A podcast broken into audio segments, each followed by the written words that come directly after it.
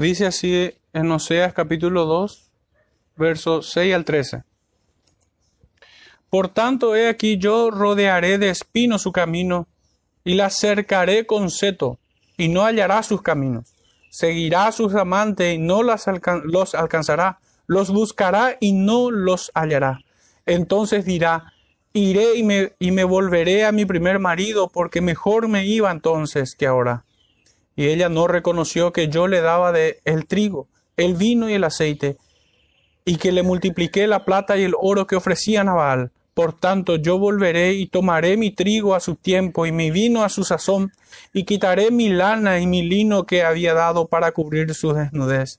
Y ahora descubriré yo su locura delante de los ojos de sus amantes, y nadie la librará de mi mano.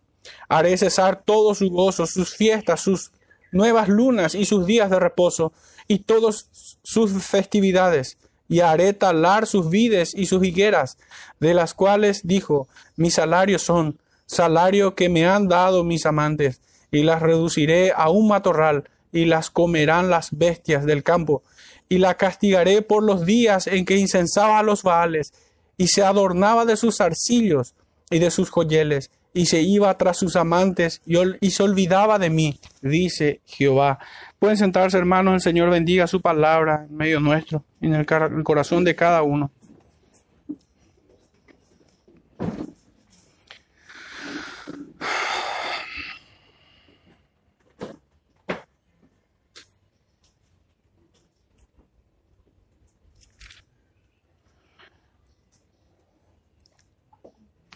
Segundito, hermanos, les voy a pedir.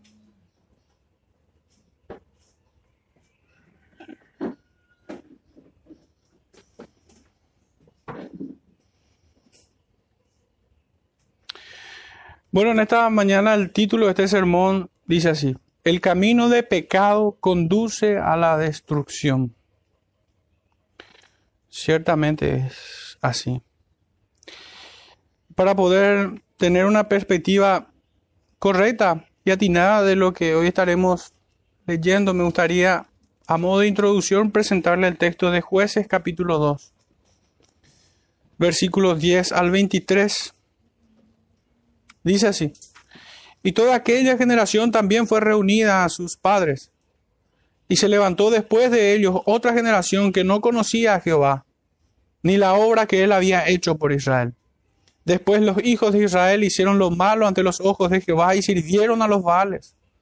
Dejaron a Jehová, el Dios de sus padres, que los había sacado de la tierra de Egipto, y se fueron tras otros dioses, los dioses de los pueblos que estaban en sus alrededores, a los cuales adoraron y provocaron a ira a Jehová. Y dejaron a Jehová y adoraron a Baal y a Astarot.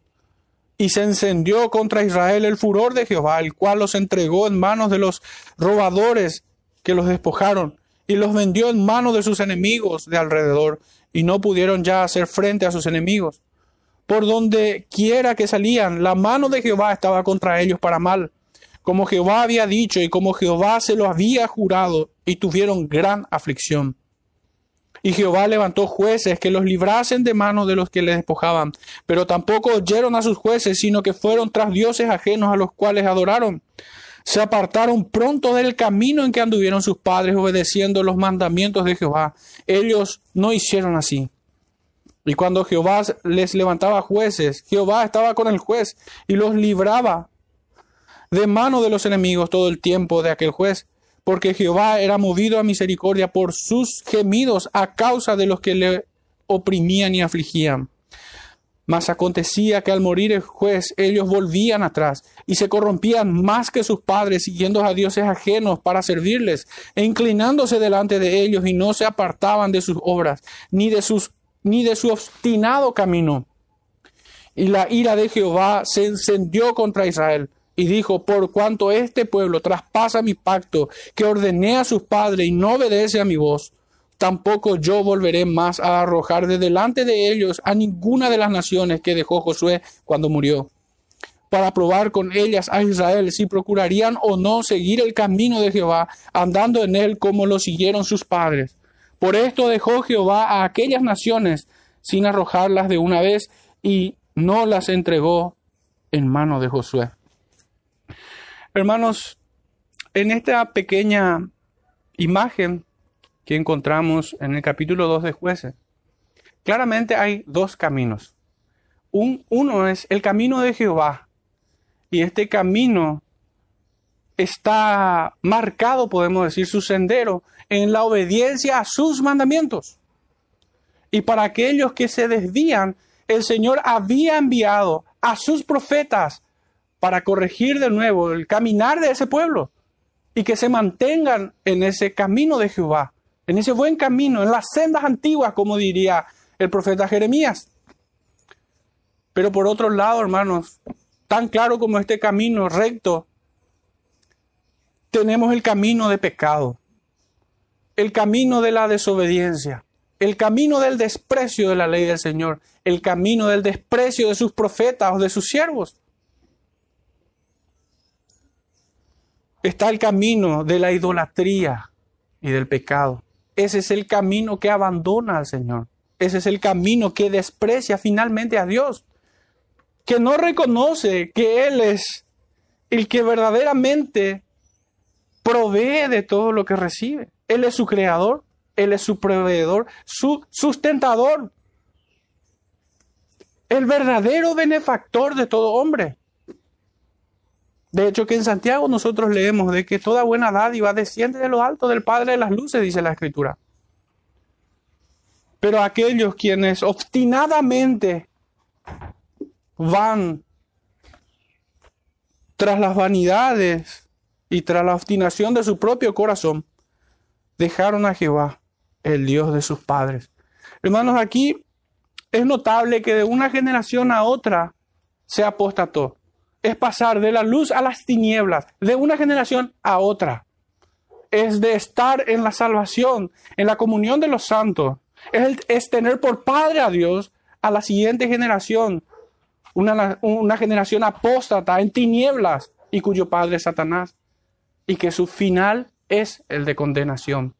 Ese es el contraste que vemos aquí. Esa es la imagen que tenemos aquí en jueces capítulo 2, verso 10, hasta el final. Hermano, pero aquí hay, hay un hecho que me hace meditar un poco. ¿Cómo puede ser que de una generación a otra exista tal oposición? Tal contrariedad, tal contraste, ¿cómo puede ser? Dice que se apartaron de las obras de sus padres. Yo no puedo concluir que sus padres no se encargaban de instruir a sus hijos en el camino. No puedo concluir porque el texto no me da suficiente luz para concluir de esa manera, pero sí me permite decir cuán importante es esta responsabilidad que tiene cada padre de familia, cada creyente en el lugar que le toque vivir, de dar a conocer el camino de Jehová, el de enseñar sus leyes, porque ¿cómo seríamos obedientes si no hay ley a que obedecer? Palabras tan odiosas para muchos cristiano liberal que hay en nuestros días, donde casi tiene una connotación de, de maldición, el, la ley, la ley de Jehová y la obediencia a su ley, como si fueran cosas malas. Ese es el tiempo que nos toca vivir y de seguro aquella generación que apostató también lo veía así, era cosa pesada oír la ley de Dios y mucho más pesada el obedecerla. Por eso recuerdo una vez más, hermanos, el título de este sermón, El camino de pecado conduce a la destrucción. Y vamos a estar viendo tres aspectos acerca de este camino de pecado. El camino de pecado y la impenitencia sería nuestro primer punto. El segundo punto sería el camino de pecado y la estupidez. Y finalmente, el camino de pecado y su retribución.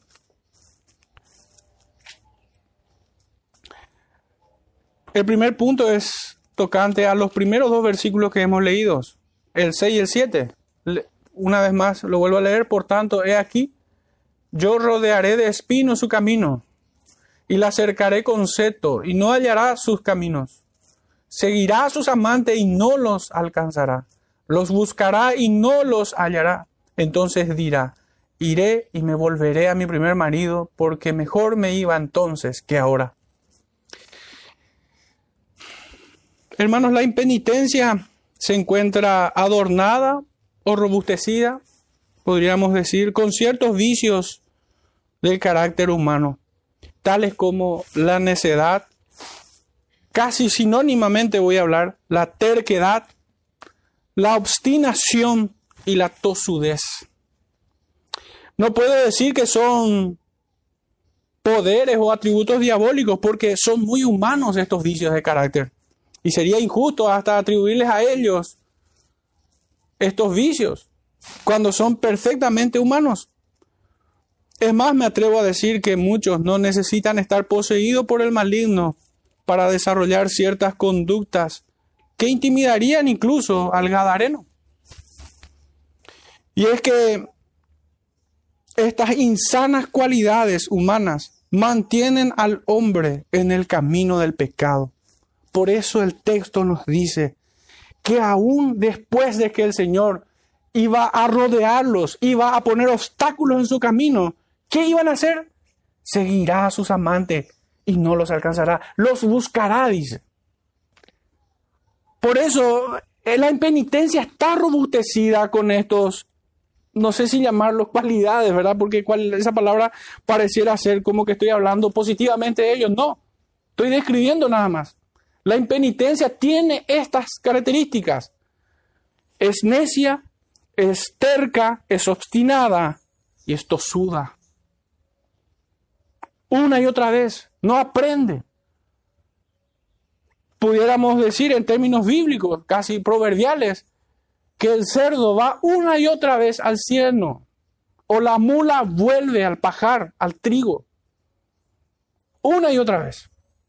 No aprende. El texto nos dice, por tanto, he aquí yo rodearé de espino su camino y la cercaré con seto y no hallará sus caminos.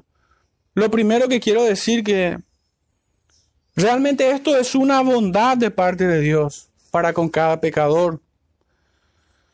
Los obstáculos que Él pone en el camino de pecado son verdaderas bendiciones.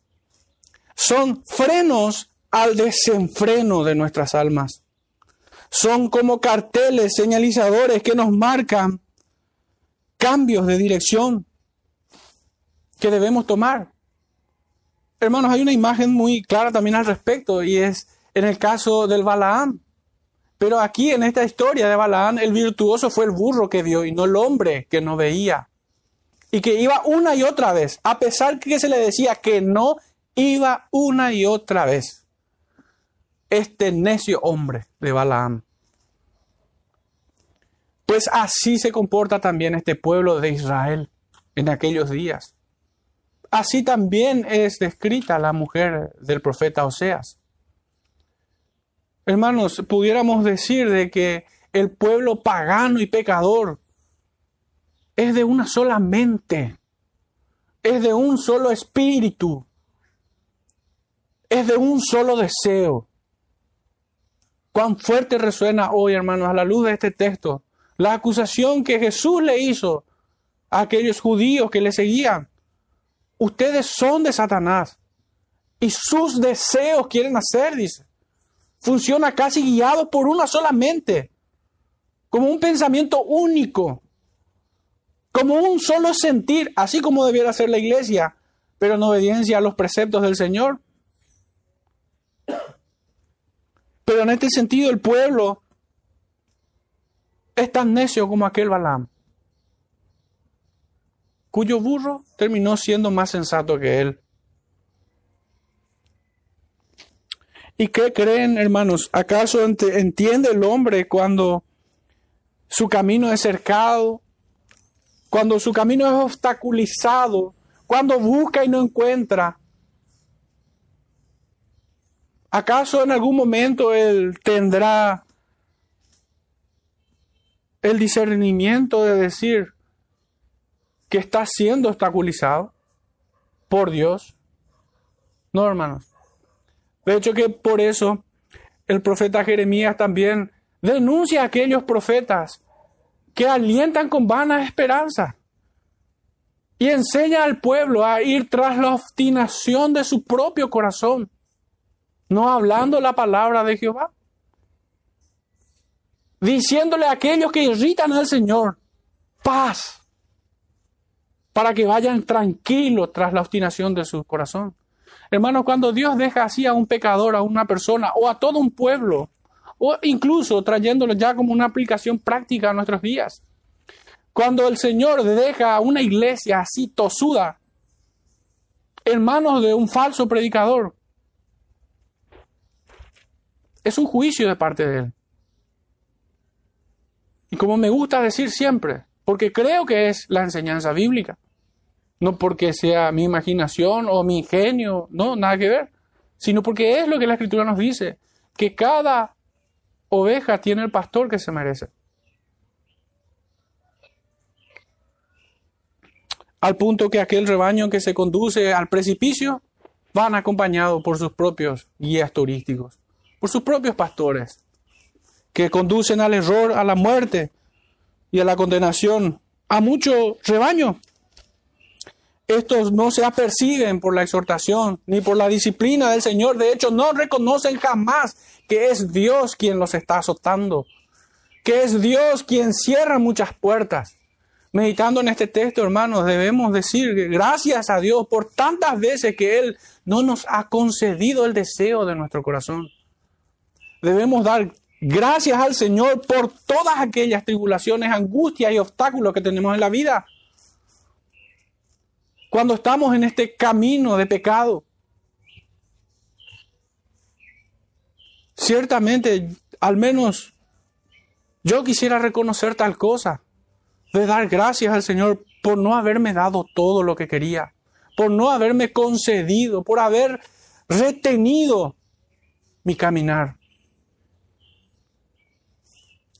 Debo dar gracias a Dios por todas las puertas que Él ha cerrado. Porque esto sí verdaderamente es una bendición.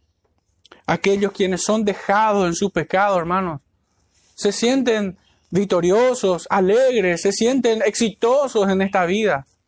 Así como aquel rico que no sabía que iba a despertar en la llama de su propia condenación. Sin embargo, el pobre Lázaro estaba en absoluta miseria, pero sin embargo despertó en la redención eterna. Hermanos, es así también como debemos ver aquel aguijón que le fue puesto en la carne al apóstol Pablo. Era para que no se enaltezca su corazón a causa de la revelación del Evangelio. En, esta, en este mundo, en esta era donde todos buscan la autocomplacencia, todos buscan el deleite y el acariciar sus oídos y sus conciencias esto que le aconteció a Pablo es locura, ciertamente. Así como un niño malcriado no es capaz de ver amor en el padre que lo disciplina. Esto lo recuerdo perfectamente.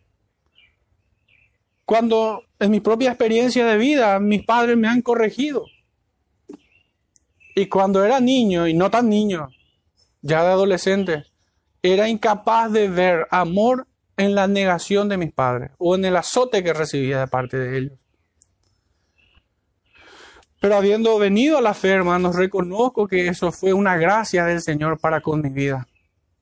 El haber recibido disciplina.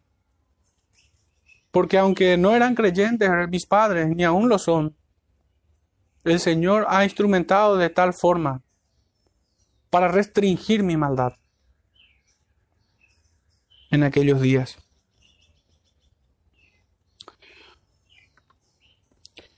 Estos, quienes vemos aquí en el texto, no entendieron.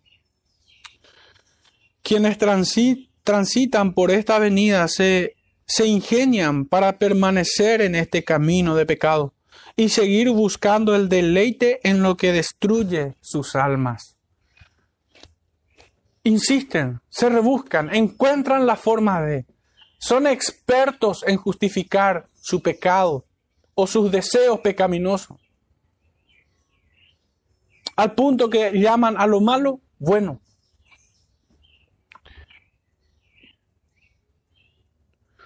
Mucho hemos de aprender de la vida de Job. En el capítulo 19, versículo 6 al 14 nos dice, Sabed ahora que Dios me ha derribado y me ha envuelto en su red. He aquí yo clamaré agravio y no seré oído, daré voces y no habrá juicio. Cercó de vallado mi camino y no pasaré, y sobre mis veredas puso tinieblas. Me ha despojado de mi gloria y quitado la corona de mi cabeza. Me arruinó por todos lados y perezco. Y ha hecho pasar mi, esperanza como árbol arrancado hizo arder contra mí su furor y me contó para sí entre sus enemigos. Vinieron sus ejércitos a una y se atrincheraron en mí y acamparon en derredor de mi tienda. Hizo alejar de mí a mis hermanos y mis conocidos como extraños se apartaron de mí. Mis parientes se detuvieron y mis conocidos se olvidaron de mí. El juicio de Dios, hermanos, es el castigo de Dios. Es el azote que recibe el Hijo para ser instruido en justicia, para que aprenda obediencia. Esa es la finalidad. Hermanos, nosotros habíamos estudiado en el libro del profeta Joel que Dios había enviado una plaga terrible y azotó a toda la nación. Pero meditando en todo ese acontecimiento habíamos dicho de que entre el pueblo ciertamente hay impíos, impenitentes, irreconciliables, descarados e insolentes, ciertamente. También hay grupos hay un grupo de, hermanos torpes, rebeldes, que necesitan el azote. Y también hubiera hermanos piadosos. Pero sin embargo el juicio de Dios cayó sobre todos. ¿Y acaso Dios es injusto por azotar a un piadoso? ¿A alguien que realmente ama su ley? Y meditábamos en esto. Y habíamos dicho de que el juicio de Dios, si bien fue uno sobre todo el pueblo, aunque el pueblo no precisamente todos eran impíos, irreconciliables e impenitentes, sobre aquellos que sí lo eran, fue una espada de juicio que los llevó a condenación, aquel azote de Dios. Para aquellos que son hijos de Dios, pero que son rebeldes, que necesitan del azote, porque Dios al que tiene por hijo, castiga y azota al que tiene por hijo, dice la palabra. Para ellos fue una vara correctiva aquello, que lo llevó a meditar en las consecuencias de su pecado, los condujo por el arrepentimiento y en la reconciliación con el Dios Padre. Pero hermanos, y con aquel pueblo, con aquel pequeño remanente, porque el Señor siempre tiene un remanente en esta tierra, ¿Cómo pudiéramos entender que el Señor permitió que caiga ese juicio sobre ellos? Hermanos, ciertamente el juicio de Dios o el castigo de Dios, cuando toca o sacude a creyentes piadosos de tal manera, son medios de gracia que los llevan a una depender más de Dios Padre. Los lleva una y otra vez y aflige su alma delante del Señor por su pecado, porque entiende que fue su pecado porque entiende que merece esto. Porque entiende que la gracia de Dios le debe bastar y que el Señor no la deuda nada.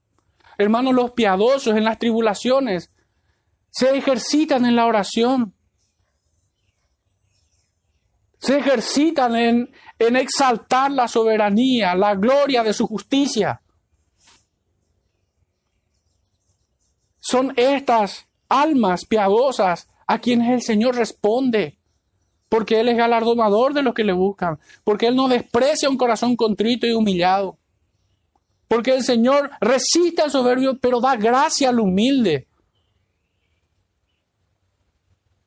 Son aquellos quienes pueden decir Dios da y Dios quita, sea el nombre de Dios alabado. Esos son los piadosos sobre quienes cayeron también el juicio.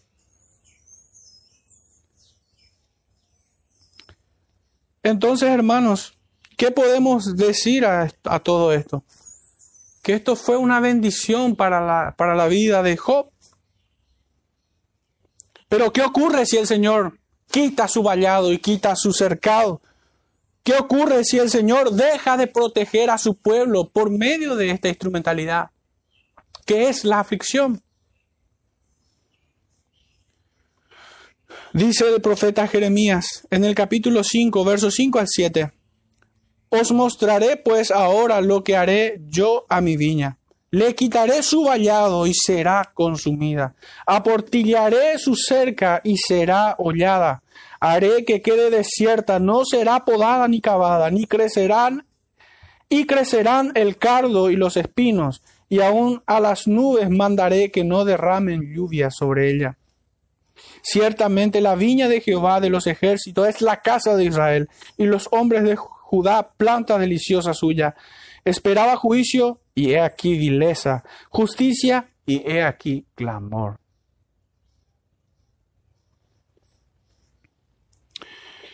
La disciplina es parte de la restauración del creyente cuando cae.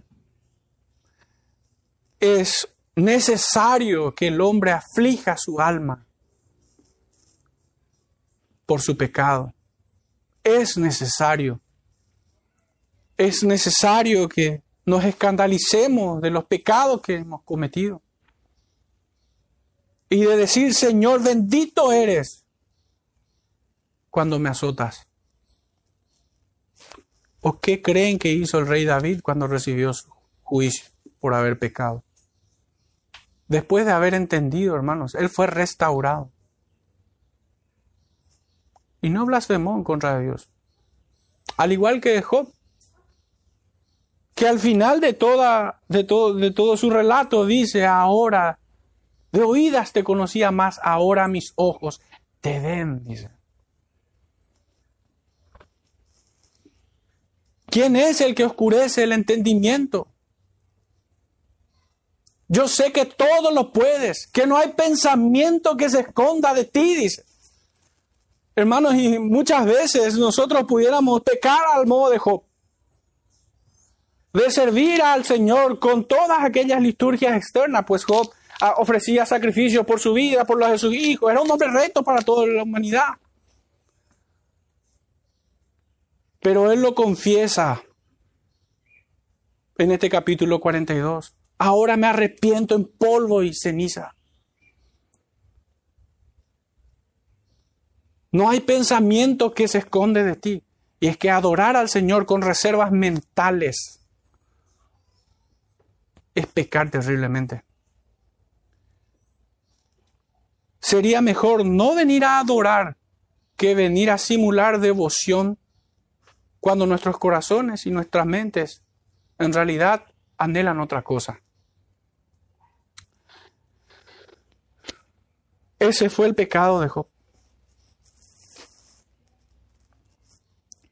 El texto nos sigue diciendo, seguirá a sus amantes y no los alcanzará, los buscará y no los hallará. ¡Qué bendición! Que el Señor quiebre nuestras piernas para no ir en pos de nuestros pecados. Qué bueno es que el Señor envíe plagas sobre este mundo impío y blasfemo.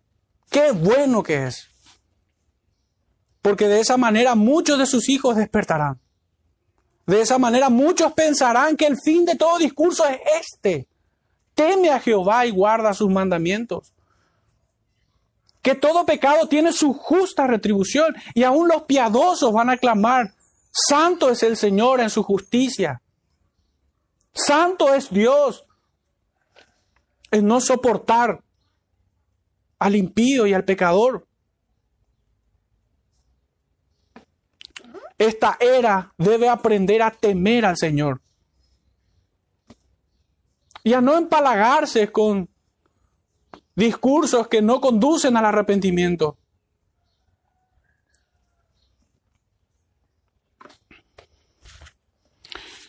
Hermanos, pasa que cuando los sentidos se encuentran tan aturdidos por uno o por muchos pecados, y lo digo de esta manera por si alguno o muchos quienes pudieran estar escuchándonos quisieran excusarse con que tiene un solo pecado. Tal cosa es falso, ¿verdad? Pero hay muchos que así lo creen. Déjame, este es mi domingo, es mi único día. Pero el resto de la semana, ah, Él es un santo. Pero en este día, este día de Él, no le quites ese. Yo soy un padre que trabaja, que provee, pero déjame de ver el domingo. Tengo un solo vicio y es este. O muchos quienes pudieran tener vicios veniales, vamos a decirlo, sarcásticamente, obviamente. Que no, no, no. Yo cumplo en todo, aún en domingo en la iglesia. Déjame ir a jugar fútbol todos los viernes, todos los jueves, todos los miércoles. Déjame a mí entretenerme en, en, en mis cosas. Como si fuera que mi vida me pertenece en alguna proporción. Por esto decía que cuando el hombre tiene ya todos los sentidos tan aturdidos por un pecado o por muchos pecados, llegando ya a una conciencia cauterizada, es imposible que reconozca el peligro del camino en el que se encuentra. Y menos aún que reconozca la bondad de Dios cuando es azotado. Estas son personas que siempre están insatisfechas, no se sacian de pecar. Dos características. Están insatisfechas. El Señor les prospera, pero no alcanza. Quiere más, quiere más. Y cuando hablo de prosperidad no estoy hablando solamente en términos económicos, sino que quiere este y quiere aquello, quiere lo otro, nunca se sacia. Nunca está satisfecha. El contentamiento cristiano, como decían los antiguos, y si no me equivoco, lleva por título un libro, es una perla extraña a nuestros días. Como si el contentamiento cristiano fuera un defecto o una anomalía en nuestros días. Pero también no se sacian de pecar. Una y otra vez van en pos de su pecado. Lo disimulan, lo atenúan, lo disfrazan malos propósitos vestidos de gala, podríamos decir.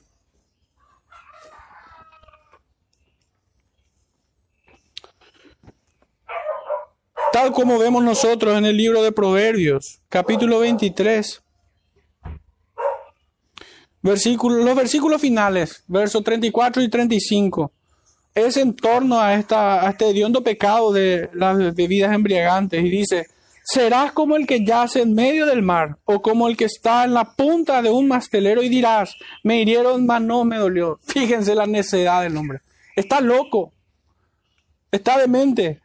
Dice, me azotaron, mas no lo sentí. Cuando despertare, aún lo volveré a buscar. Fíjense, hermanos, que aquí en este proverbio no describe a un hombre poseído, describe a un hombre natural a un hombre necio, insolente, obstinado y tosudo. Finalmente, impenitente. El camino de pecado lo transitan los impenitentes. Y son como, como esto que acabamos de escribir. Hay una descripción un, tanto más extensa y más genérica en, primer, en segunda de Timoteo, capítulo 3, verso 1 al 4 dice, también debes saber esto, que en los postreros días vendrán tiempos peligrosos, porque habrán hombres amadores de sí mismos, avaros, vanagloriosos, soberbios, blasfemos, desobedientes a los padres, ingratos, impíos, sin afecto natural, implacables, calumniadores, intemperantes, crueles, aborrecedores de lo bueno, traidores, impetuosos, infatuados, amadores de los deleites más que de Dios. Este es un hombre que está dotado para parecerse a un demonio, para justificar sus vidas de pecado, para llamar a lo malo bueno. Sigue diciendo el texto, entonces dirá, iré y me volveré a mi primer, a mi primer marido, porque mejor me iba entonces que ahora. Y a la luz de todo lo que vengo diciendo, y esto, esto pudiera ser un, un cambio de parecer, pero sin embargo, hermanos, no lo es. Y es que hoy puedo decir, después de haber experimentado ya muchos años como padre de dos hijos, puedo entender mejor esta imagen. Y, no estoy menospreciando, obviamente, la hermenéutica ni la exégesis, ni, ni, tampoco estoy proponiendo de que la correcta interpretación es a la luz de, de mi vida o a lo parecido, no. Pero ciertamente puedo entender qué hermoso es el amor de un padre, porque esto es lo que busca Jehová de su pueblo. Cuando castiga, cuando azota, cuando impide, cuando nos refrena. Él busca que nosotros le volvamos a mirar y a buscar. Eso es lo que este texto comunica. No que haya cambiado, sino que el propósito de la disciplina es esta, que volvamos a poner los ojos en Jehová, que pongamos de vuelta una vez más la mirada en el supremo galardón, que es Cristo, que volvamos a las sendas antiguas. Esta es la expresión de un padre amoroso, que cuando disciplina a su hijo, lo que espera no es causarle dolor por dolor. No es, no busca saciar un deseo morboso de ver sufrir al agresor. No, sino lo que busca es la restauración de su hijo desobediente. Eso es lo que busca.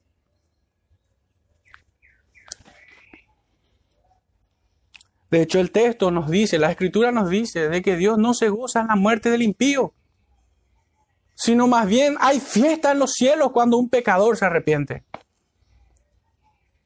Y es esto lo que el Señor nos dice aquí, nos muestra cuánto amor tiene por sus hijos cuando los azota.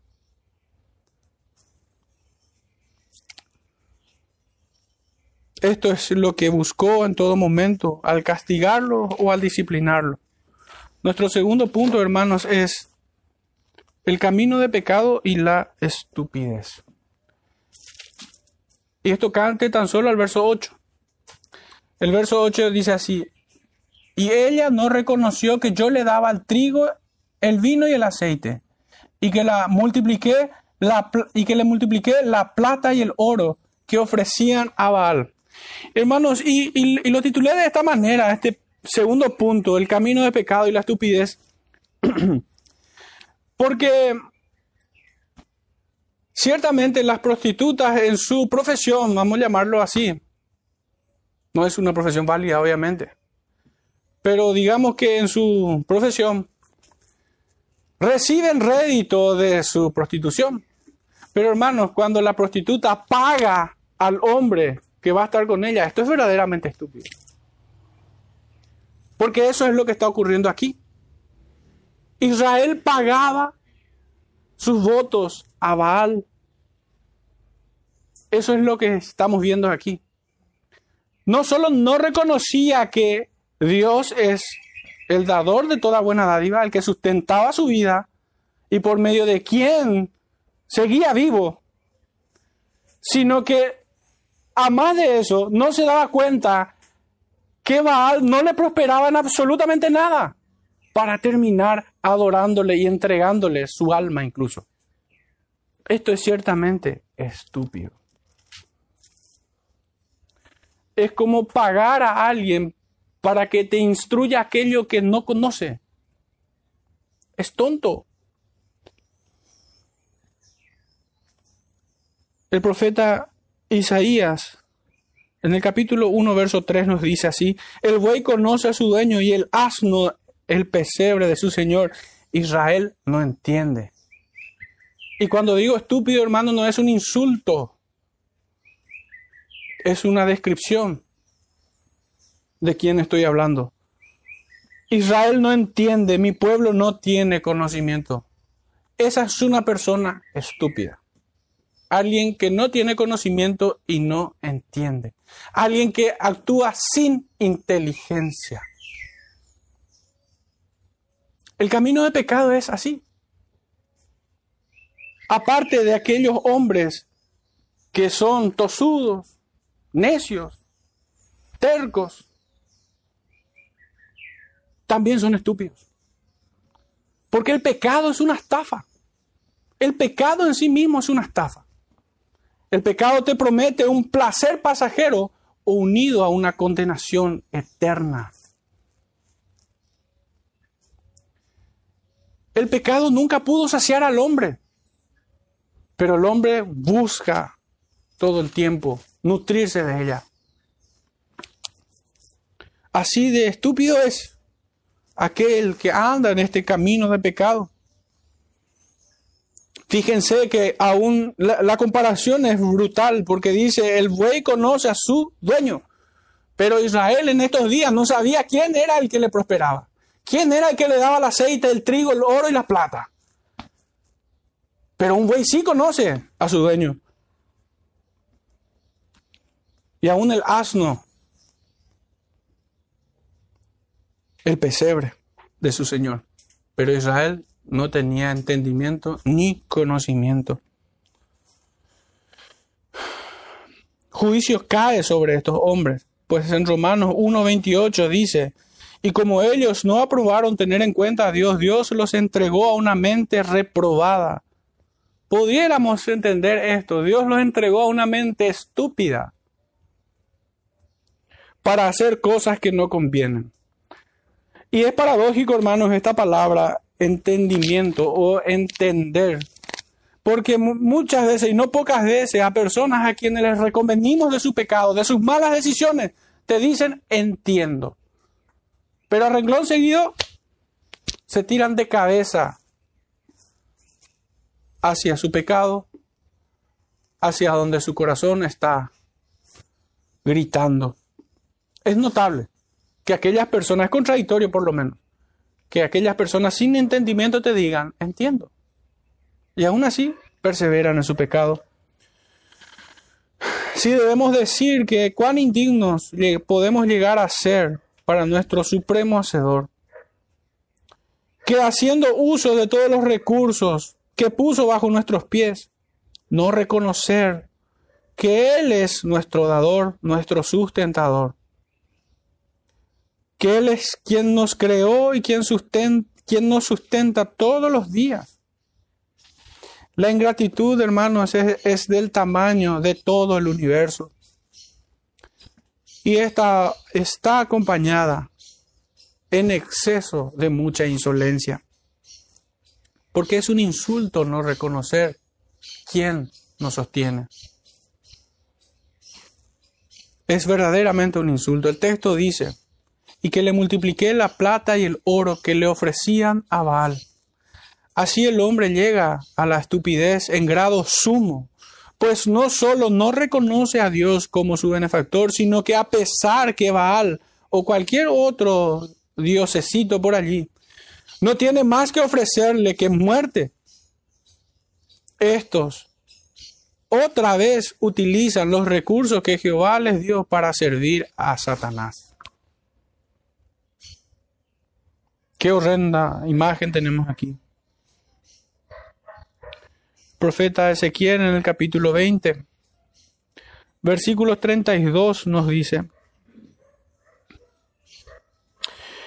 y no ha de ser lo que habéis pensado, porque vosotros decís, seamos como las naciones, como las demás familias de la tierra, que sirven al palo y a la piedra.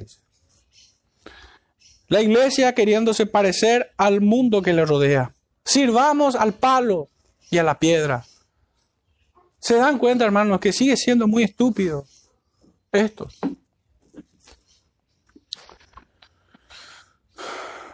Por eso el salmista nos dice en el capítulo 135, versículos 15 al 18. Los ídolos de las naciones son plata y oro, obra de manos de hombres. Tienen boca y no hablan, tienen ojos y no ven, tienen orejas y no oyen, tampoco hay aliento en sus bocas. Semejante a ellos son los que los hacen y todos los que en ellos confían. Son estúpidos.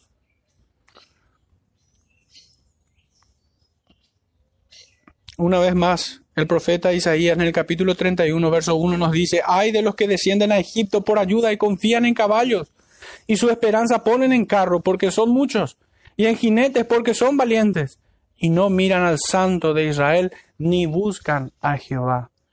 Qué tonto es aquel que pone su confianza en otro fuera de Cristo, en otro que no sea Dios.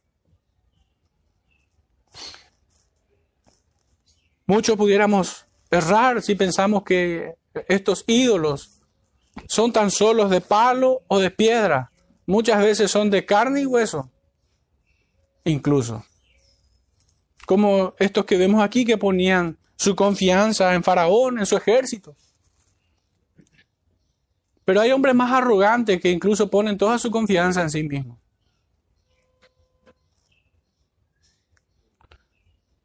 están dentro de estas bolsas, de quienes adoran a palo y piedra.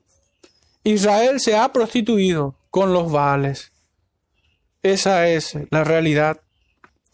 En jueces capítulo 8, versículos 33, dice así. Pero aconteció que cuando murió Gedeón, los hijos de Israel volvieron a prostituirse, yendo tras los Baales, y, es, y escogieron por Dios a Baal.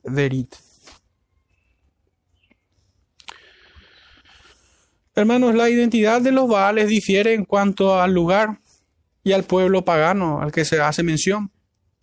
Así es que adoptan nombres diferentes, tales como Adad, Dagón, Quemos, Kitín y otros más, Moloch, etc. Pero es particularmente notable el mismo culto cargado de, de lujuria y de prosperidad. Podríamos decir en términos generales que se trata de la religión del provecho propio o de la autosatisfacción. Aunque pudieran llamarlos de cualquier manera. De hecho, que a Israel en su momento, a su ídolo ya le llamó Jehová. Pero en realidad esta es la religión de la autosatisfacción. Por eso, hermanos, hoy tenemos muchos cultos dentro de nuestra cristiandad como un menú a la carta donde uno se sienta en este mundo y elige a ver qué iglesia me gusta más. Ah, este tiene un gran orquesta. Aquí voy a sentir la unción. Entonces compra el, pasaje para llegar allí. Otros quieren más iglesias asistencialistas que se llenan de actividades, de conciertos, de campamentos, de toda clase de activismo, de noche de talento para los jóvenes, cine, salida de shopping, y muchos se sirven según su propio paladar. Pero este culto a Baal o a los Baales, mejor es decir así, en Israel. Israel cayó bajo la influencia de los pueblos paganos, porque no se atrincheró en Jehová, porque bajaron los muros que los protegían, bajaron la moral, en términos concretos, hermanos, se normalizó el pecado. Porque no es que de la noche a la mañana una iglesia o un pueblo que adora al Señor se pierde completamente. Empieza con tolerar el pecado. Y del pecado menos detectable, incluso, que es la desidia, que es el no hacer lo que debemos hacer aunque Santiago lo diga, es pecado, muchos no lo consideran pecado. El saber hacer lo bueno y no hacerlo. Tienen su propia vara, pudiéramos decir, pero plenamente esto se constituyó en los, o se estableció en Israel en los días del rey Acab y de su esposa Jezabel. En aquellos días, por decirlo de alguna manera, se institucionalizó el culto a los Baales. Al punto que esta mujer impía perseguía a los sacerdotes de Jehová y estableció su propio linaje sacerdotal desde los infiernos mismos.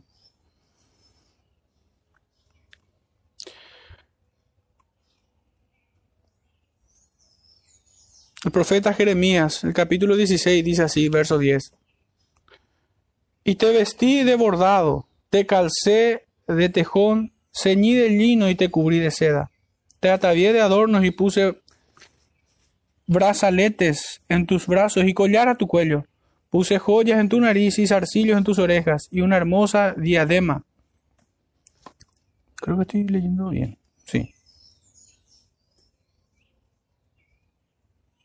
Y una hermosa diadema en tu cabeza. Así fuiste adornada de oro y de plata, y tu vestido era de lino fino, seda y bordado. Comiste flor de harina y de trigo, miel y aceite, y fuiste hermoseada en extremo.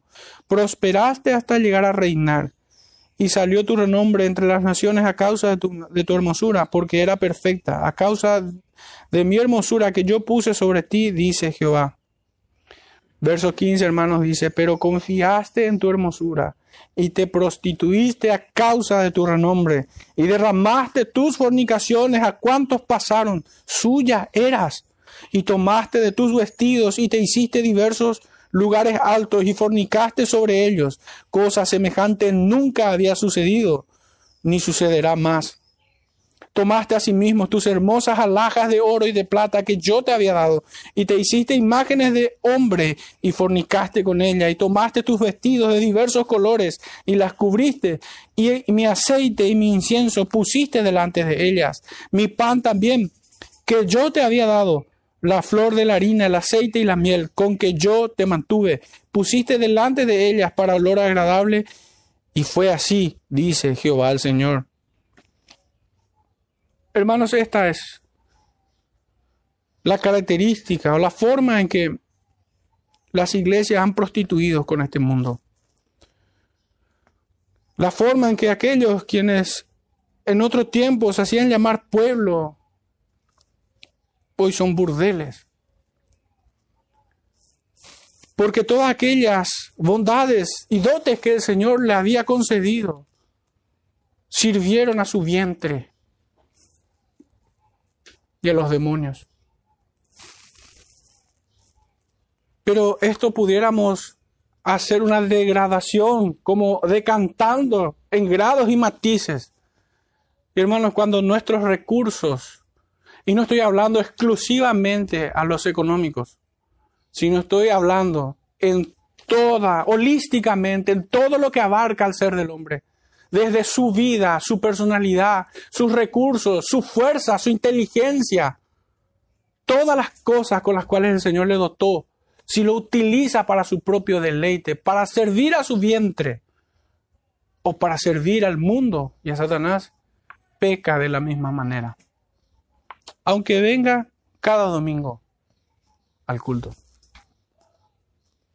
No hay forma de aplacar la ira del Señor ni con oraciones porque serían inmundas, ni con cánticos porque serían blasfemos. La única forma de aplacar la ira de Jehová en esto es en arrepentimiento, tal como lo hizo el rey David. Nuestro último y tercer punto, hermanos, es el camino de pecado y su retribución. Y esto cante a los últimos versículos, desde el 9 al 13. Dice así. Por tanto, yo volveré y tomaré mi trigo a su tiempo y mi vino a su sazón, y quitaré mi lana y mi lino que había dado para cubrir su desnudez. Y ahora descubriré yo su locura delante de los ojos de sus amantes, y nadie librará de mi mano. Haré cesar todo su gozo, sus fiestas, sus nuevas lunas y sus días de reposo, y todas sus festividades, y haré talar sus vides y sus higueras, de las cuales dijo, mis salarios son, salario que me ha dado mis amantes y la reduciré a un matorral y la comerán las bestias del campo, y la castigaré por los días en que incensaba a los baales, y se adornaba de sus arcillos y de sus joyeles, y se iba tras sus amantes, y se olvidaba de mí, dice Jehová. Rápidamente podríamos decir que todo el juicio de Dios engloba miseria terrenal, pero principalmente miseria espiritual en términos de desnudez, abandono, descubrimiento del pecado, esto es vergüenza, quita del día de reposo, estos serían medios de gracia, desolación, frustración y condenación eterna. En estos términos el profeta nos habla del, del camino de pecado y su retribución. El texto nos decía, y ahora descubriré yo su locura delante de los ojos de sus amantes. Realmente esto es vergonzoso. Se reirán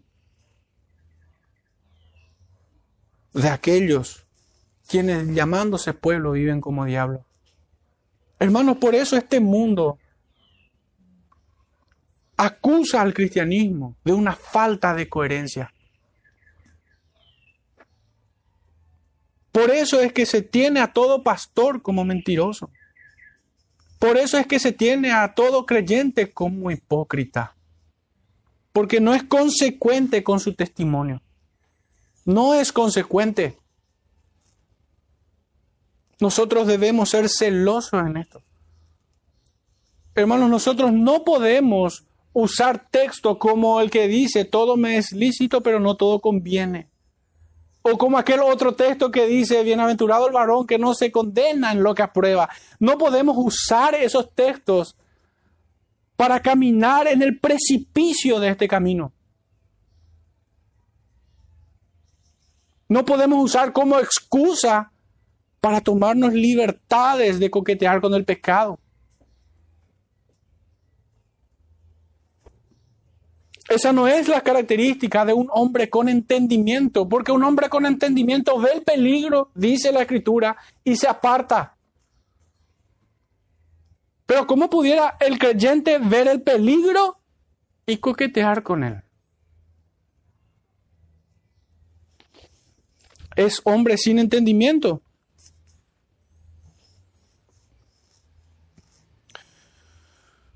Esta es una solemne advertencia con juramento. Dios le mostrará lo estúpido de conducirse en el camino de pecado. Allí encontrarán vergüenza y confusión de rostro. Eso es lo que veíamos, hermanos, en Ezequiel 16. De vuelta, pero desde el versículo 30 en adelante dice así.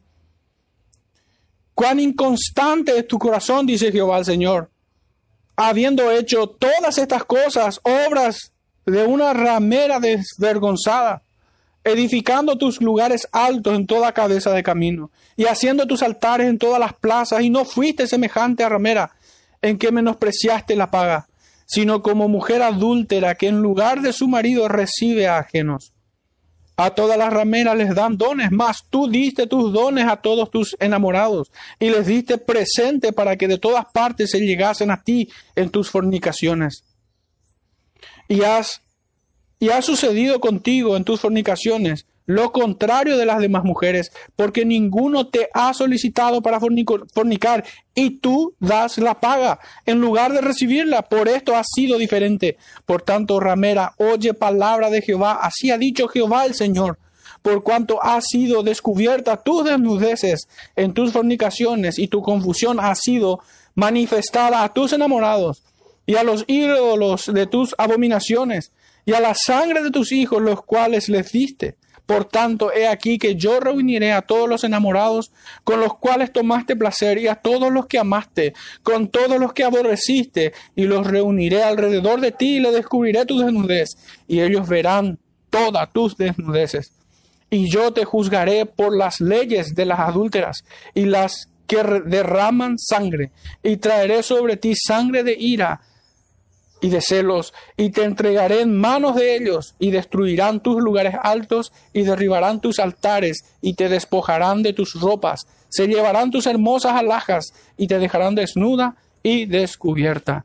Hermanos, esta es, este es el trato de Dios con aquellos quienes persisten en su impenitencia.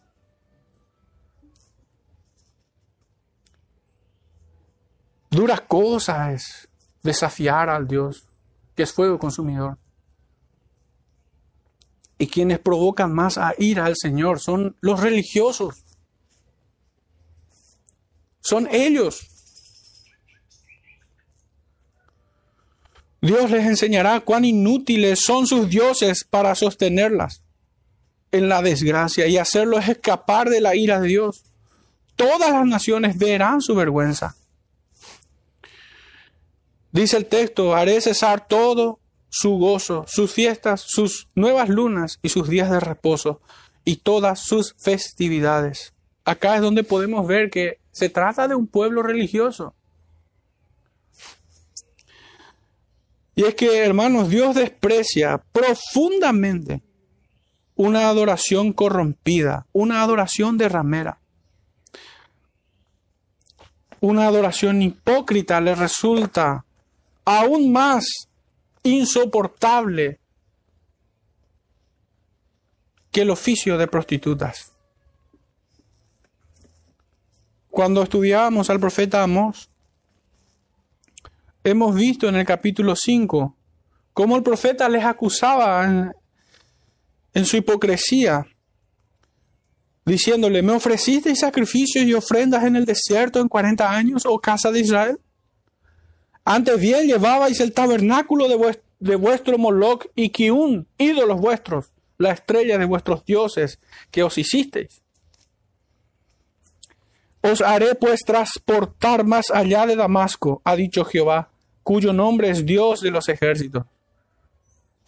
Y donde podemos ver que en este camino de pecado transitan los impenitentes, es que podemos ver la misma acusación en Hechos capítulo 7. Versículo 43. Fíjense la distancia que hay entre el profeta Oseas y Esteban. Fijémonos lo que dice. Hechos 7, verso 43. Antes bien llevasteis el tabernáculo de Moloch y la estrella de vuestro dios Renfán, figuras que os hicisteis para adorarlas. Os transportaré pues más allá de Babilonia.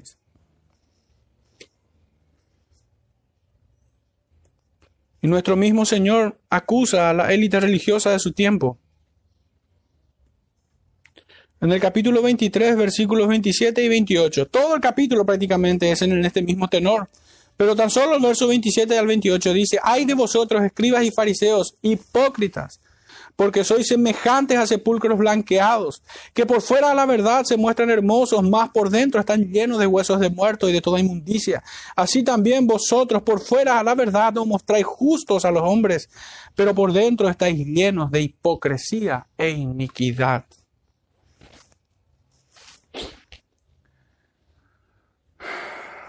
La hipocresía es la habilidad de los impenitentes, de aquellos quienes rehuyen de su responsabilidad, de no arrepentirse. De hecho, de hecho eso fue la misma reacción que vimos en, en Saúl, que debió esperar a Samuel. Pero él justificándose, justificando su desobediencia, dice, el pueblo me desertaba y veía a los filisteos descender. Y como no llegaba, dice, no quería ir a la batalla sin sin rogar a Jehová, dice. Entonces me esforcé, fíjense qué tierno es justificar su pecado. Entonces me, me esforcé y presenté sacrificio y holocausto de paz, dice. Holocausto y sacrificio de paz. ¡Wow!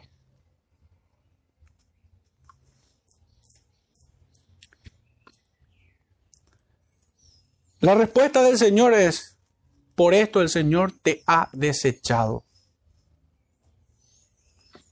Hermano, no hay excusa alguna que pueda presentar el hombre en aquel día si hoy sirve a Dios con hipocresía. Si no se arrepiente de sus pecados. Recordemos, hermanos, que estas cosas para nuestra enseñanza fueron escritas. Todo esto que estamos oyendo es para meditar en nuestra vida.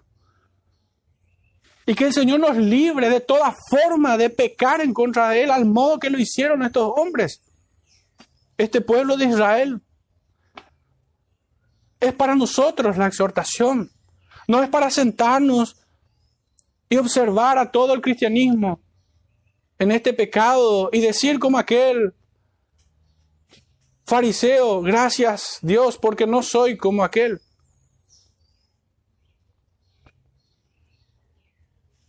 Pero insisto, podemos estar rozando esta clase de pecados en grados y matices y pensar que no seremos culpables, que no daremos cuenta de esto.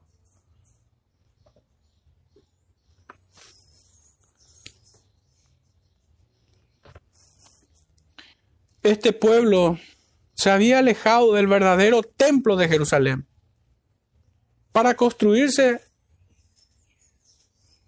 otros, uno en Dan y otro en Betel. Fíjense. Fabricaron su propia religión, su propia idolatría. Por tanto, Dios les quitó todo medio de gracia, porque el juicio es que les sería quitado.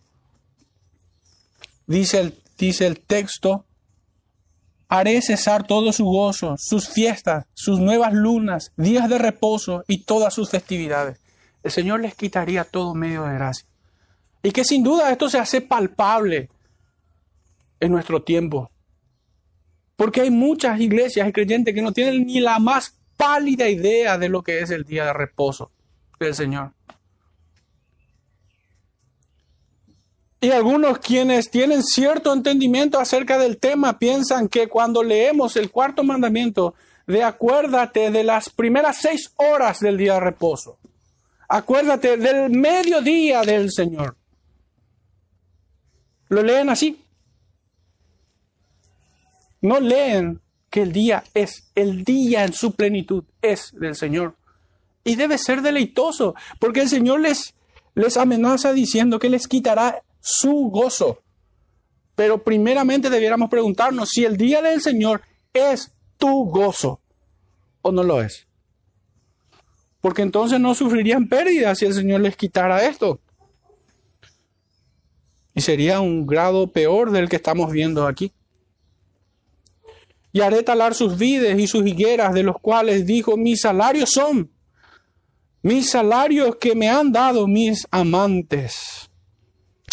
Wow, qué notable es que el pecador convierta su vergüenza en su gloria personal. Yo me he ganado el precio de mi pecado. Y es que muchos hoy se infatúan en sus pecados, se glorían en su pecado.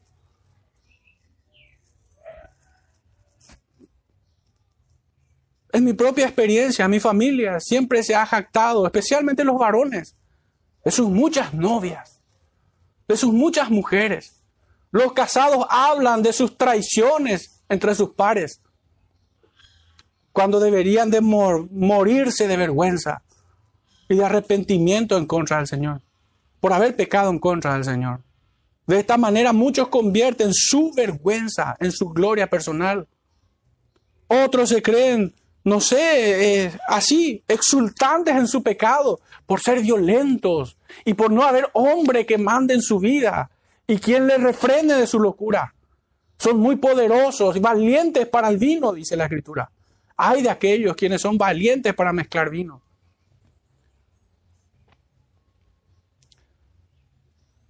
Otros son valientes en su libertad de conciencia, tentando a Dios.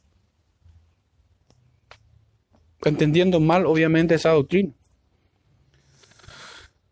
Jehová les enseñará brusca e inadvertidamente quién es el dueño y señor de todo, aun de sus propias almas. Cuando menos lo esperan. Porque no pocas veces el Señor deja a aquellos impíos en su necedad y conseguir lo que quiere para después destruirlos en el infierno. Por esto digo, brusca e inadvertidamente. El Señor les hará saber quién es Él. ¿Quién es el que da? ¿Quién es el que quita? En Amor leíamos, ¿habrá algún mal que Jehová no haya hecho? Muchos nos equivocaríamos si aquí solo vemos el implacable juicio de un Dios airado. Muchos nos equivocaríamos si solamente vemos esto. Pues antes de esto, hermanos, se encuentra la insoportable, insolente y impenitencia del hombre que no aprende ni a palos. Antes de ver el juicio de Dios, que es implacable, aquí supura la impenitencia del hombre. Porque Dios no castiga injustamente. Dios no condena injustamente es porque el hombre una y otra vez y otra vez no recibe llamado al arrepentimiento, persiste en su pecado. Y aunque el Señor a palos le haga ver lo malo de su conducta, no entiende, ni quiere entender. Por esto digo de que estaríamos errando, estaríamos equivocándonos si aquí solamente vemos el juicio implacable de Dios. Que quienes detestan a Dios solamente ven esto, solamente ven el juicio de Dios. Y hermanos, no hemos quedado cortos si es que vimos el juicio implacable de Dios y la nefanda actitud de los impenitentes.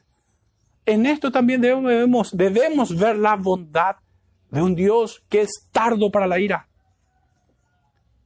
grande en perdonar. Esto último no hace otra cosa que presentar agravantes en contra del impío.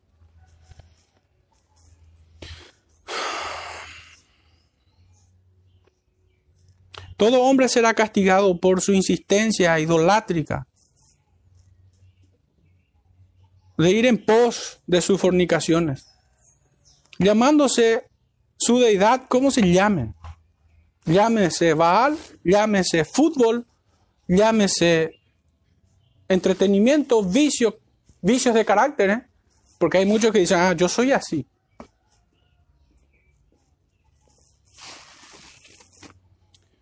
El texto nos dice, y le castigaré por las obras, por los días en que inciensaban a los Baales, y adornaba de se adornaba de zarcillos y de sus joyeles, y se iba tras sus amantes y se olvidaba de mí, dice Jehová. Serán juzgados finalmente por esto último, podemos decir, porque se olvidan de Jehová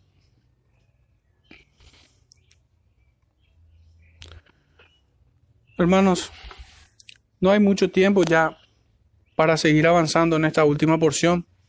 Voy a leerle tan solo unos versículos. ¿Cuán distinta es? ¿Cuán distintos son? Podríamos comparar así en, género femenino, la iglesia y el mundo. Pero no, para, no solamente por hablar de las mujeres, sino hombres y mujeres. Pero qué diferente es la conducta de, una impía de una creyente. Dice en Primera de Timoteo capítulo 2 verso 9. Asimismo que las mujeres se atavíen de ropa decorosa, con pudor y modestia, no con peinado ostentoso, ni oro, ni perlas, ni vestidos costosos. Y traigo a colación este versículo porque el texto nos dice que esta mujerzuela se adornaba de sus arcillos y de sus joyeles e iba tras sus amantes.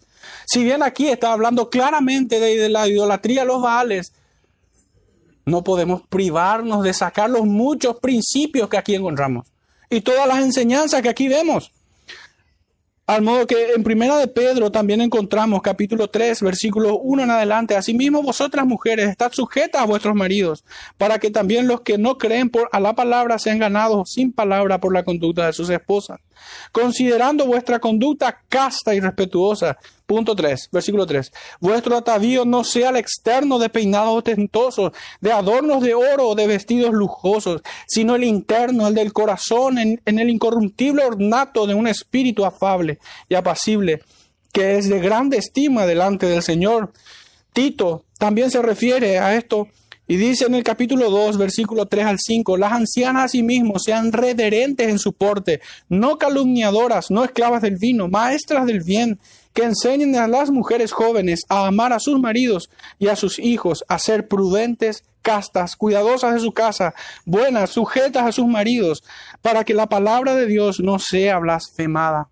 ¿Y qué contrario es todo esto? Esto es la mujer creyente, estas las virtudes de una iglesia que se santifica. Pero fíjense, hermanos, cómo contrasta con el libro de Proverbios en el capítulo 7. Dice en el verso 10, cuando he aquí una mujer le sale al encuentro con atavío de ramera y astuta de corazón, dice. El profeta Isaías en el capítulo 3, verso 16 dice, Asimismo dice Jehová, por cuanto las hijas de Sión se ensoberdecen y andan con cuello erguido y con ojos desvergonzados cuando andan, van danzando y haciendo son con los pies. Finalmente, Mateo capítulo 14. Versículo 6 dice así, pero cuando se celebraba el cumpleaños de Herodes, la hija de Herodías danzó en medio y agradó a Herodes. ¿Qué sacamos de esto, hermano? Las ganas que tienen muchas mujeres impías de este mundo de mostrarse, de ser vistas. Obsérvenme, mírenme. Y para vergüenza de los varones digo, muchos se comportan de esa manera. Muchos varones también. Aquí no hay género que se lleve la exclusividad de este pecado. Ciertamente el texto nos muestra a través de la, de, la conducta de estas mujeres. Pero como me gusta decir, el pecado no distingue de género. Hay muchos hombrecitos que el vaquero le ajusta más que una calza a una mujer. Hay hombrecitos que cuidan más su pelo y sus uñitas que una quinceañera. Pero cuidado, esto también es para con las mujeres. Cuidado que en las mujeres están muchos, son muchos, pueden, tienen un potencial aún más de sensualidad que el hombre. Tengan cuidado con eso, hermanas, de no ser de tropiezo a los varones. Muchos textos más que reflexionar acerca de esto. Pero voy a cerrar con este último y se encuentra en Eclesiastés capítulo 12, donde vemos a un hombre pecador en quien no fue hallado más sabiduría, sino solo Cristo, obviamente. Pero de sobre la tierra fue un hombre sabio, reconocido en todo el mundo de su tiempo. Dice en Eclesiastés 12, versículo 8 al 14. Vanidad de vanidades, dijo el predicador todo es vanidad. Y cuanto más sabio fue el predicador, tanto más enseñó sabiduría al pueblo, e hizo escuchar, e hizo escudriñar, y compuso muchos proverbios. Procuró el predicador hallar palabras agradables y escribir rectamente palabras de verdad. Las palabras de los sabios son como aguijones y como clavos hincados, son la de los maestros de las congregaciones dadas por un pastor. Ahora, hijo mío, a más de esto, sea amonestado. No hay fin de hacer muchos libros, y el mucho estudio es fatiga a la carne. El fin de todo discurso oído es este, teme a Dios y guarda sus mandamientos, porque esto es el todo del hombre, porque Dios traerá toda obra a juicio juntamente con toda cosa encubierta, sea buena o sea mala. El apóstol Pedro decía, que tengo por justo que mientras esté en el cuerpo despertar vuestro entendimiento con amonestación. Y finalmente, y con esto es, sí es el último, Isaías capítulo 8, verso 11 al 13. Porque Jehová me dijo de esta manera con mano fuerte y me enseñó que no caminase por el camino de este pueblo, diciendo, no llaméis conspiración a todas las cosas que este pueblo llama conspiración, ni temáis lo que ellos temen, ni tengáis miedo. A Jehová de los ejércitos, a Él santificad, Él sea vuestro temor y Él sea vuestro miedo. Mucho más que decir al respecto, hermanos, pero que el Señor nos hable al corazón de cada uno de sus hijos por medio de su bendita palabra. Que traiga luz, entendimiento a nuestras mentes, convicción a nuestros corazones para deshacernos de todo aquello que estorba en nuestra santificación. Oremos, hermanos, para cerrar este tiempo. Padre amado, en esta mañana, una vez más, Señor, te rogamos de tu gracia y favor. Señor, te rogamos que agudices nuestros sentidos para detectar el peligro en este peregrinaje al cielo.